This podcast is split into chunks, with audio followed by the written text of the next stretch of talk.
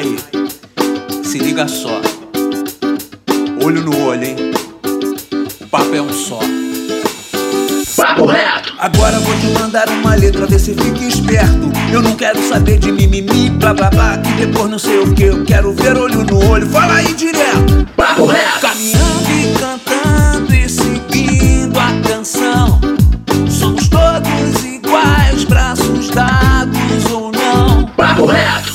Fala, minha querida e meu querido, meu consagrado e minha consagrada, nosso jovem brasileiro. Hoje não tem dois papos, hoje não tem papo torto, hoje o papo é reto. Nosso maravilhoso podcast, promovido pelo Instituto Reação. E nesse podcast a gente vai falar sobre a violência sexual. A gente tem um dado aqui. Entre 2011 e 2017, o Brasil teve um aumento de 83% nos casos de violência sexual contra crianças e adolescentes. Os números que vêm aumentando mais a cada ano. Porém, esses números ainda não revelam a totalidade, pois existe muita subnotificação que vem por conta do medo e também pela cultura do machismo, principalmente quando se fala de casos contra adolescentes. Mas vamos entender essas questões com as nossas convidadas do dia. Quem vos fala é o Pedro Aurélio, educador do Instituto Reação. E vamos construir esse debate junto com os nossos mediadores, que são os educadores do Instituto. Mariana Barbosa. Oi, Mari. Bom dia, pessoal. Prazer estar aqui disputando um tema tão sério como esse com vocês. O nosso educador Gilson Jorge. Fala, Gilson. Bom dia, boa tarde, boa noite. Muito prazer estar aqui com vocês também. E a nossa aluna da UB4, a Eduarda Campos. Oi, Eduarda. Oi, gente, tudo bem? Tranquilo. E também temos as nossas convidadas, que são a Juliana Baltar, que é assistente social no Instituto Reação. Fala, Ju. Oi, galera, muito bom estar aqui com vocês. E a Viviane Carmen, assistente social também, que trabalha como coordenadora de projetos na ONG Luta pela Paz. Oi, Viviane. Bom dia, pessoal. Obrigada aí pelo convite. Tamo junto. Agora, quem vai mandar o papo será a educadora Mariana Barbosa. Com você, Mari, manda o papo reto.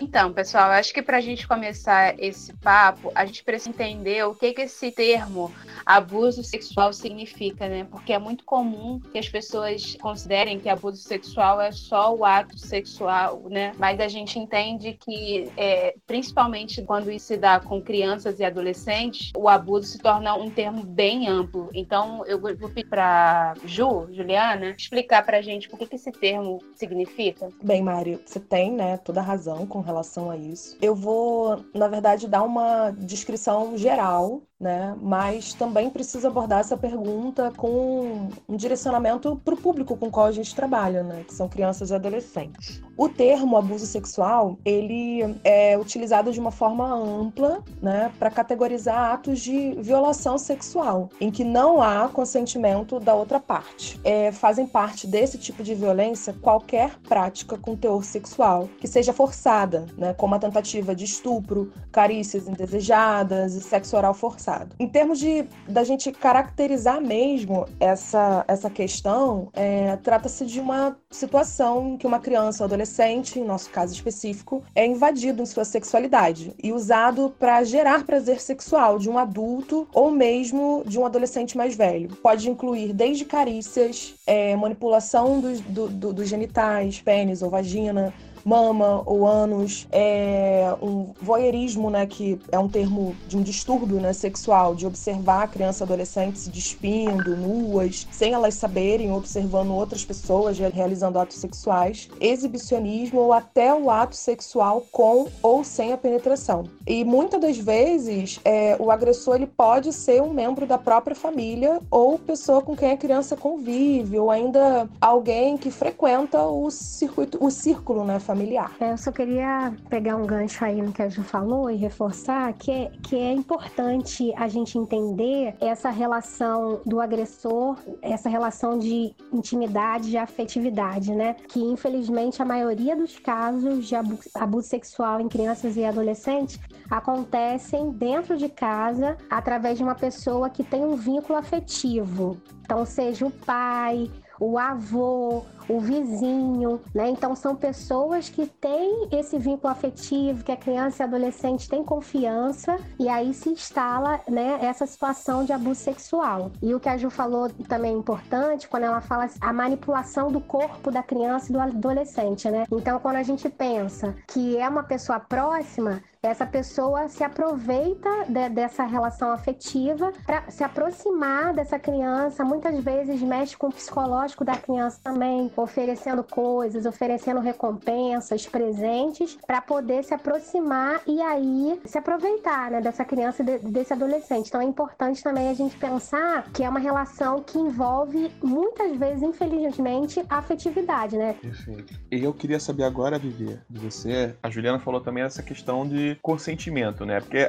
falando de criança e adolescente é muito difícil, assim, falar de consentimento. Mas eu Sim. acho que é importantíssimo quando a gente tá falando de, de violência sexual, né? A gente determinar o que, que é consentimento, né? E quais são as condições que ele precisa ter para validar uma relação sexual ou, ou enfim, é, isso tudo, né? O que, que essa coisa não é válida para menores de 14 anos, né? Pode explicar pra gente? Sim. Então, Gilson, a gente tá pensando que crianças, principalmente, né, e adolescentes é, menores de 14 anos, são pessoas que estão em desenvolvimento, né? Desenvolvimento de personalidade. Eles estão passando por todo um período de construção, né, dessa personalidade. Então, a insegurança ainda é presente, não tem ideias formadas ainda em relação ao mundo, corrigindo. Até tem, mas pensando no universo da criança, né? Da fantasia, dos sonhos. Então, não é uma, um adulto formado que já tem convicções. Eles estão, né? As crianças estão, os adolescentes estão ainda construindo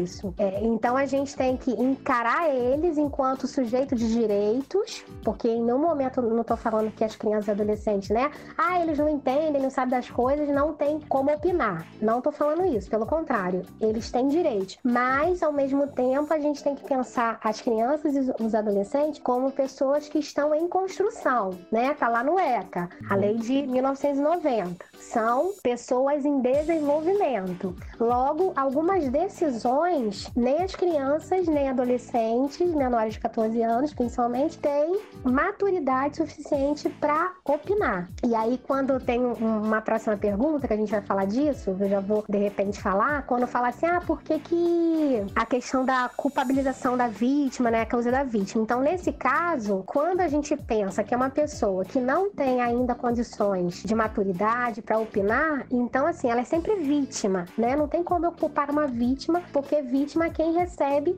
o ato de violência né? Então, assim, tem uma relação de poder aí. Quando a gente pensa um adulto, uma pessoa com opiniões formadas e uma pessoa em desenvolvimento. Ainda mais na nossa sociedade que os adultos, nós adultos, achamos que podemos dominar as crianças e os adolescentes. Então, a mãe, a nós, né, nós mulheres, recebemos de repente uma relação hierárquica com os homens para parar conosco e de repente a gente também transporta isso para a criança e também os homens transportem isso para criança. Então, assim, nós adultos, independente de ser homem ou mulher, a gente acaba também achando que a gente pode fazer o que quiser com essa criança. Nossa sociedade é uma, uma sociedade que ainda é voltada para o adulto, achando que o adulto pode tudo. Mas a gente também tem que pensar que existe uma lei, que é o ECA, e eu acho que eu vou reforçar isso bastante aqui na nossa conversa, que tem essa criança e adolescente como um ser de direitos. E aí, voltando para o consentimento pensando que são pessoas que estão em desenvolvimento, não têm maturidade ainda para consentirem um ato sexual ou manipulação, como a Ju falou. Não necessariamente tem que ter penetração. E aí eu tô falando de meninas e meninos que também existe uma fantasia de achar que só meninas, mulheres sofrem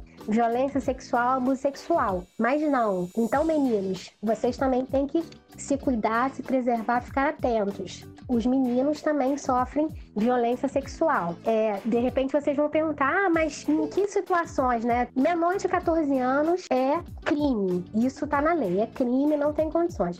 E de repente, ah, Viviane, uma menina de 15, 16 anos, né? Um menino também. Estão namorando, de repente tem um namoradinho, e aí a gente vai ver, e nós que somos assistentes sociais, né, Ju, que a gente trabalha com isso, a gente percebe muito, é observar também a idade daquela pessoa que está se relacionando com esse adolescente mais maior de 14 anos, né? Que é importante também a gente ver isso. Ah, então uma, uma menina, um menino de 15 anos, 16 anos, que está se relacionando com alguém com uma idade equiparada, né? Então, ou alguém com uma idade de 15 anos igual a ele, 16. Agora, uma pessoa de 15 anos com uma pessoa de 30, de 40, de 50, é uma questão. E é uma questão polêmica, porque a gente sabe que acontece essa situação às vezes, né? Mas eu só tô jogando isso aí para aquecer a discussão. E só complementando né, o que a Vivi colocou, essa questão do, do, do consentimento, assim, né? No caso, para crianças e adolescentes, ela também tem um, um aspecto histórico muito grande, né?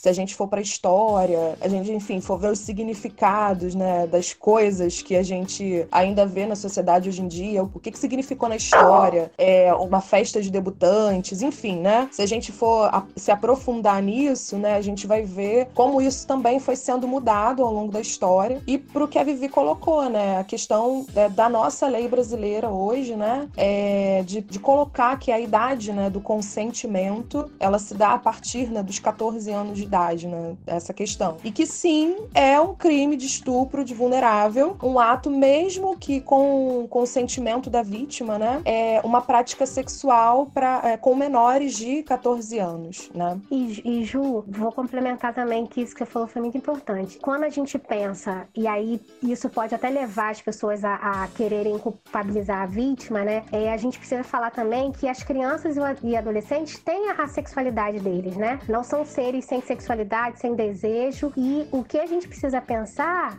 é como que nós adultos, né, no caso as pessoas que abusam tudo, se utilizam dessa sexualidade da criança e do adolescente ao seu bel prazer. Pegar, manipular ah, os órgãos genitais e oferecer é, é, brindes, presentes, como eu falei, para conseguir algum favor sexual dessa criança e desse adolescente para satisfazer um, um, próprio prazer, né? E, e quando o Ju fala da história, realmente a, a ideia de, de, criança e adolescente como sujeito de direitos, ela foi construída com a criação do ECA, né? Antigamente era, a gente via muito, infelizmente, em alguns lugares. Isso é muito comum ainda, de não só no interior, mas nas grandes cidades, de pessoas adultas é, acharem que podem iniciar, né, é, a criança, o um menino, levar em alguns lugares, né, para ele tem uns termos assim, ah, vou levar fulano para perder, é, perder o cabaço. Então isso tudo é uma forma também, né, de estimular e fazer com que essa criança adolescente é, é, seja iniciada nessa vida sexual. E aí, quando a gente pensa nos homens, então um menino de 13, 14 ou então até menos, ser levado para um lugar, né, para perder o cabaço, isso também é uma forma de estar tá antecipando uma vivência sexual que poderia ser natural. Então é importante a gente falar disso. Só que como a gente vive numa sociedade machista, que vocês já falaram também, e muito bem, isso muitas vezes é reforçado, né? Visto como orgulho. Ah, tá vendo? Vou levar o meu filho, vou levar. E no caso da menina, infelizmente fala: ah, mas ela gostou, deve ter gostado. É, por que, que não, não, não pediu ajuda? Que é uma próxima questão. O modo como estava se vestindo. Exato, exato. Tava com uma roupa curta, tava pedindo, por que, que não pediu ajuda? Se não pediu ajuda é porque gostou. Oi, Juliana. É, eu queria saber por que o consentimento sexual não é um cheque em branco. Meu bem, então, né? Ele não é o consentimento sexual ele não é um cheque em branco, é... não é porque houve, não é só porque houve um consentimento, né, que o outro pode fazer o que acha que deve, né? É, existem limites que podem ser colocados entre as pessoas, né, num ato sexual e algo que não, se, não esteja agradando o outro, né, no qual ele se vê forçado a fazer, pode sim ser, né, considerado um ato de estupro mesmo, né? É, é isso, né? A, a gente pensar que quando a gente se trata de criança e adolescente adolescente menor de 14 anos, a ideia de consentimento não existe. É, queria fazer mais uma pergunta. É, se não tivesse a estatura que defende a criança e o adolescente, vocês acham que os índices de estupro seriam bem maiores ou menores? Olha, essa, essa é realmente uma pergunta. Vou falar o que eu acho, né? De repente, seria maior, porque a partir do momento que a gente cria uma lei, né? O ECA foi criado, e isso serve também como um um, condutor, um fio condutor para a sociedade é, conseguir pensar nas ações, né? Então a gente se policia mais, a gente tem uma lei que fala assim, ó, não pode isso, não pode aquilo. É, é, e aí, de repente, pessoas que poderiam até pensar né, em fazer isso, por conta da lei e do controle que existe, de repente podem frear. Só que também não é uma garantia. É o que a gente está falando. Isso é uma prática muito comum ainda, né? No Brasil e no mundo o abuso sexual em crianças e adolescentes é muito comum, mesmo tendo uma lei. Mas de repente, com a existência da lei, a gente consiga dar uma visibilidade, falar disso, né, levar para os espaços de discussão, a gente mudar uma cultura de uma sociedade. É, meninas, tem aqui uma, uma informação que não sei se vocês chegaram a acompanhar uma hashtag que subiu na internet, que era o meu primeiro assédio. Foi uma hashtag que bombou na internet, muita gente compartilhando relatos de, de abuso sexual, de assédio sexual, principalmente na infância e na adolescência. E aí, é, pegando um gancho do que vocês falaram, muitos desses casos ficaram ocultos durante muitos e muitos anos devido à forma que a vítima se sente culpada, né? É muito comum quando a gente lê ou acompanha algum caso de abuso sexual que a vítima procure eh, denunciar porque ela se sente culpada. Então, a minha pergunta é, para Juliana é isso. Por que, que há tantas vítimas se sentem culpadas quando passam por uma, uma situação de abuso sexual? Bem, é, tem uma questão também dentro desse processo que é a formação social, né, especificamente da nossa sociedade, né? Isso é um fator também que auxilia na construção da culpabilização da vítima de violência, né? A gente, por exemplo, não é esse o nosso foco, né, mas sem querer entrar nesse assunto específico, é, o machismo é algo que acaba por auxiliar no processo de culpabilização da mulher que sofre estupro, por exemplo. Isso é uma questão que faz parte do aspecto da formação social e que a gente, quando tem o conhecimento sobre a existência disso, tenta a todo momento imprimir práticas que vão é, na direção contrária né, desse pressuposto. E isso acaba, por muitas vezes, é, por tornar é, os canais de denúncia, por exemplo, desacreditados pelo público, como a gente pode acompanhar num artigo que teve portal da, da GLDs, né, da Gabriela Florencio, sobre essa questão dos canais de denúncia serem até desacreditados por essa questão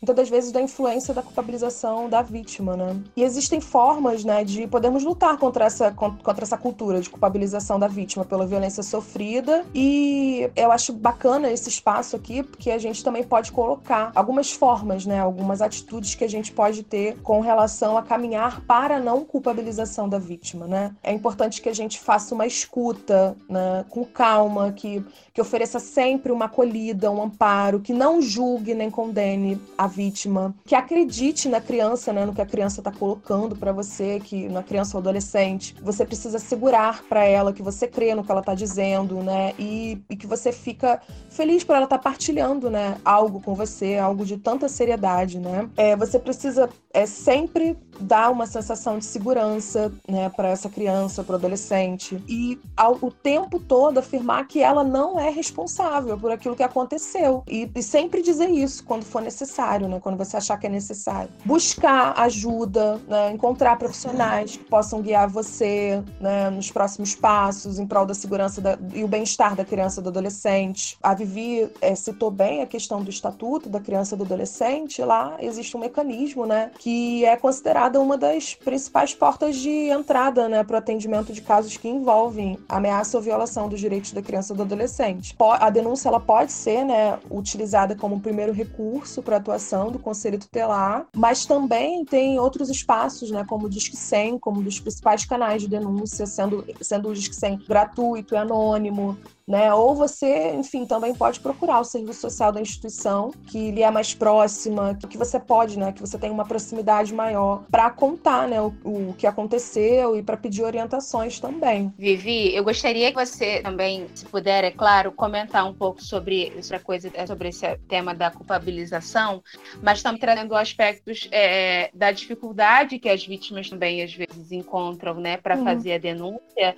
e também sobre possíveis sinais que essas vítimas, aí a gente está falando, claro, criança e adolescente, podem dar para todos os adultos que estão em torno, né? Porque às vezes existem outros atores ali que podem ajudar a identificar quando uma criança está sofrendo violência. Sim, sim. Não, é, é, reforçar, né, essa coisa da dificuldade, porque às vezes parece muito óbvio, né? Ah, mas por que, que não pede ajuda? Mas eu só quero resgatar que a gente está falando de pessoas que ainda estão se desenvolvendo, né? Que não tem é, maturidade ainda, a questão psicológica por formar. A Ju trouxe o exemplo né, da violência sexual com mulheres, mulheres adultas, que é difícil pra gente também, né? Quando acontece isso, imagina para uma pessoa, uma criança, né? E a gente está conversando aqui, eu estou imaginando, crianças de 10 anos. Eu, eu tive uma experiência né, de vida que eu trabalhei durante um tempo em um hospital lá em Niterói, hospital universitário, que inclusive a gente atendia crianças vítimas de violência sexual. E era isso, gente. Chegava uma criança de 5 anos para eu atender, que tinha passado por uma violência e, como eu disse, geralmente por alguém muito próximo. O avô, o tio, o vizinho, que muitas vezes a família confia os cuidados daquela criança, daquele adolescente, e acontece isso, né? E aí uma pessoa de 5 anos não vai conseguir é, é, denunciar os sinais. Quando você pergunta os sinais, né, Mari? A gente precisa ver uma mudança de comportamento, né? De repente aquela criança era uma criança super ativa, feliz, né? Que fazia as coisas é, é, e como isso vai mudando. De repente a questão da agressividade, ou então a criança fica muito amuada no canto. Os próprios sinais do corpo é, em relação às meninas, os meninos também, como se mudou alguma coisa é, no corpo da criança. É, se a criança está manipulando mais determinadas regiões do que de costume. Ou seja, mudança de comportamento brusca, principalmente, né? Você vê, ah, eu tenho um filho, uma filha, um sobrinho, enfim, que era super ativo, fazia as coisas, queria jogar bola, queria ir pra rua e de repente a criança vai mudando, né? Vai perdendo aquilo, então ficando muito agressiva, se não era agressiva, ficando muito agressiva. Então são alguns sinais. E eu penso que é um papel de todos nós, porque às vezes a gente fala assim, ah, mas a família tem que perceber perceber. Mas e quando o abusador faz parte dessa família, né? É, eu acho que é importante a gente falar disso também. Tem adolescente escutando, né? Os adolescentes vão escutar essa nossa conversa. Então, eu quero falar isso em especial para os adolescentes e para as crianças do, do Reação. É isso, né? É procurar, você procurar ver pessoas da sua rede, como a Ju falou, do projeto. Ah, eu sou do projeto. Quem do projeto eu tenho mais confiança, que eu acho que eu posso falar? Quem da escola? Quem do meu círculo social eu posso falar? né? E, e, tentar aos poucos e perguntando. E, e, uma coisa também que é fundamental, a gente promover conversas como essa pensando na prevenção. Eu acho que a prevenção é o caminho também. A gente precisa falar disso com as crianças e adolescentes até para eles conseguirem identificar. Caramba, isso tá certo? Isso não tá certo? Até para não se culpar, porque quem abusa também usa de ameaça, de convencimento, coloca a criança e adolescente se sentindo culpada mesmo, né? É, é, falando, ó, oh, tá acontecendo isso com você porque você é má, porque você é mal, porque você é isso, não tirou nota boa. Então, tá vendo como você, né, não presta? Então você precisa ou me servir, ou então tá acontecendo isso com você porque alguma coisa errada você fez. Então, assim, o próprio a própria abusadora também, né, faz isso. E eu tô falando abusadora que em nenhum momento a gente fala da questão de mulheres também como sendo ou abusadoras ou cúmplice. Mas a gente precisa falar disso também, que às vezes a, a, a vítima fica se sentindo com medo porque é isso, não tem o apoio dentro de casa, né? Às vezes um padrasto abusa e infelizmente tem situações que a mãe não acredita no que a criança ou adolescente está falando. Então, assim, é importante a gente falar disso também como que uma criança adolescente que vê que não tem o apoio em casa, da família, né, seja da mãe, da, da avó, do, do pai, do, do, do, avô, buscar em outros lugares esse apoio. Mas para isso a gente tem que também se colocar disposto. Antes de acontecer, como que a gente se antecipa? Fala disso com as crianças, com os adolescentes, se antecipando né, falando, olha, gente, ó, vamos falar de uma coisa aí, porque infelizmente isso acontece, pra também a galerinha começar a, né, a falar assim, caramba, alguém falou para colocar a mão, né, na minha parte íntima. Quem é que pode colocar? Será que todo mundo pode colocar? Será o como que eu posso desconfiar? E isso são caminhos, né? Não que se a gente fizer isso, a criança, ah, tá vendo? Você sabia, você estava orientado, né? Mas assim, formas que a gente pode também se antecipar pensando na prevenção e ter uma, uma rede fortalecida. Infelizmente, a gente percebe que a rede de apoio à criança e adolescente ainda está muito fragilizada. Foi um avanço, né? A gente tem, a gente tem o Conselho Municipal de Direitos da Criança e Adolescente, a gente tem o Conselho Tutelar, né? Existem instituições que estão aí para pensar nesse apoio à criança e adolescente. Só que tem que ser fortalecidos. Aonde eu trabalho, eu trabalho no, no Complexo da Maré, né? São 16 comunidades. A gente tem um Conselho Tutelar para atender todas as 16 comunidades. Aí vamos pensar aí, 140 mil pessoas fora outras regiões ao entorno. Muitas vezes os conselhos tutelares têm três conselheiros. Então, assim, a gente precisa fortalecer esses órgãos para também fornecer o apoio né, para essas crianças e adolescentes. É, Ju, queria te fazer uma pergunta de novo.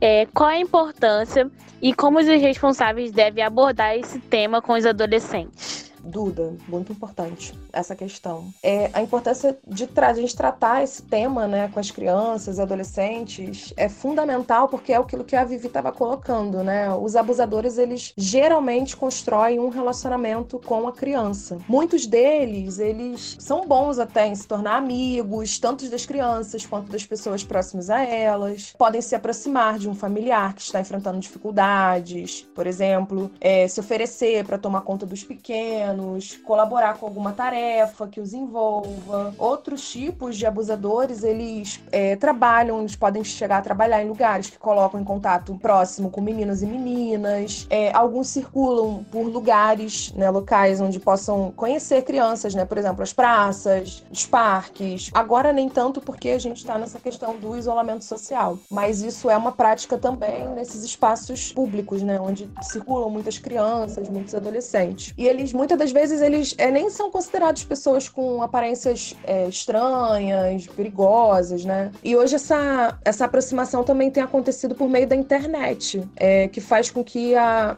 a promoção do uso ético, é, seguro da rede social seja fundamental para a segurança das nossas crianças. Então, assim, eu, é, algumas dicas também elas são é, importantes é, na medida em que o responsável, né, dialogar sobre o assunto, é, estar sempre atento com o comportamento da criança, do adolescente, é importante para que as crianças e adolescentes entendam que sempre podem dizer não comunicar a situação para um adulto de confiança para que possam se, se autoproteger em possíveis situações. É importante também para esses responsáveis, né, observar as razões porque algumas mudanças de comportamento podem indicar possíveis situações de violência. A Vivi citou alguns exemplos, né, mas também tem alguns sintomas que chegam até a ser físicos mesmo, né? Uma irritação descontrolada, uma dor de cabeça, dor na barriga, é a questão dos pesadelos, a ansiedade, uma raiva, é, essa questão da introspecção, né, que a Vivi colocou, ou até mesmo da depressão. E nesse período, né, de pandemia, também é importante o acompanhamento das atividades online, principalmente nos tempos, né, que estamos vivendo. A gente passou, né, um tempo atrás, umas semanas atrás, saiu que é, no, só no Rio de Janeiro os indicadores de violência eles aumentaram em 50% nesse período, né, de distanciamento social. Por isso é importante, sim, que os responsáveis é, é, em alguns momentos, naveguem junto com eles, tentem entender os seus hábitos online, estimule a busca de informações de qualidade e até faça orientação mesmo, né, para os adolescentes, crianças e adolescentes, para evitar um acesso a conteúdos impróprios, estabelecer boas práticas, alguns limites, é, procurar saber quem são esses amigos virtuais, conhecer os canais que eles visitam com frequência. E, assim, para mim, uma das coisas mais importantes, né, que é preciso despertar essa atenção dos responsáveis pais é que é importante sempre manter uma relação de confiança, né, com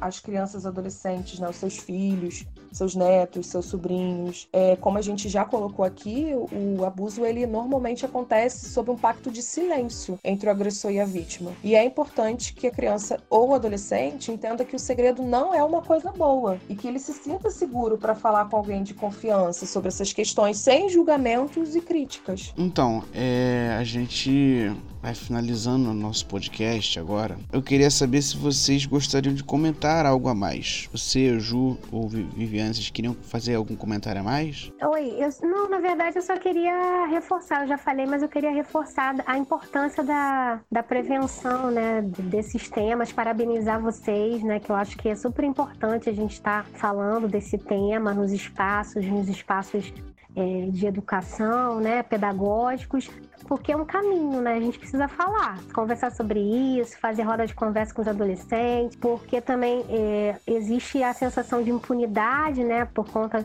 desses é, violadores, desses abusadores.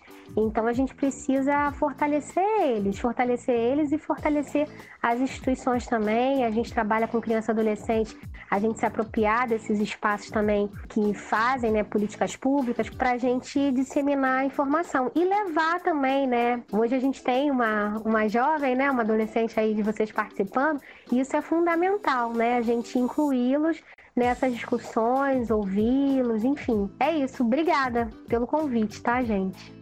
Posso só colocar mais uma questão disso que a Vivi colocou também, né? Agradecer pelo convite. Amo estar aqui com vocês, é muito bom. Adorei esse mundo de podcast. Parabéns, Eduarda, também, por estar aqui nesse desafio de estar junto com a gente discutindo um tema tão difícil, né? E reforçar também é, a importância de nós profissionais, né? Da psicologia, da pedagogia, do serviço social, de tratar sobre esse tema, né? Com os, os responsáveis, né? Das crianças e adolescentes. Indiretamente, instituições como, como as nossas, né, tanto luta quanto reação, faz esse trabalho paralelo com as famílias. E é importante a gente tratar esse tema porque é, muitos, muitos pais, muitos avós acabam que não dialogam sobre é, sexualidade, sobre abuso, sobre essa questão da violência, porque acha que está protegendo as suas crianças e os seus adolescentes, quando na verdade a informação é a melhor arma mesmo né, para atuar diante dessa situação. É, então, é, a gente estimular também conversas né, com, com os responsáveis né, é, a respeito desse, dessa temática também é muito importante. Enfim, sabendo como, como abordar esses assuntos com os adolescentes, né, como,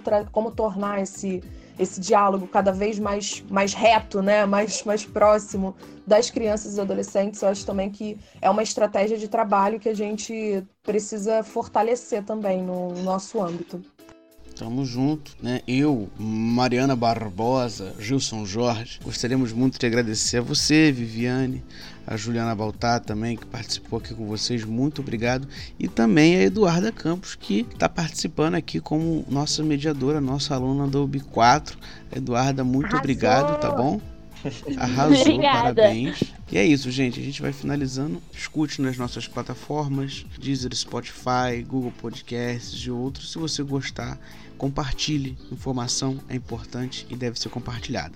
Tá bom? Muito obrigado. Valeu. Tchau. Aí, se liga só. Olho no olho, hein? O papo é um só papo reto. Agora vou te mandar uma letra, vê se fica esperto. Eu não quero saber de mimimi, blá blá blá, que depois não sei o que. Eu quero ver olho no olho, fala aí direto. Papo reto. Sem essa de ficar me dando volta, confundindo, tá ligado? Já saquei, eu tô sentindo, o pensamento tá travado. Fala aí, mano, direto, seu discurso sem ruído no trajeto. Papo reto. Caminhando e cantando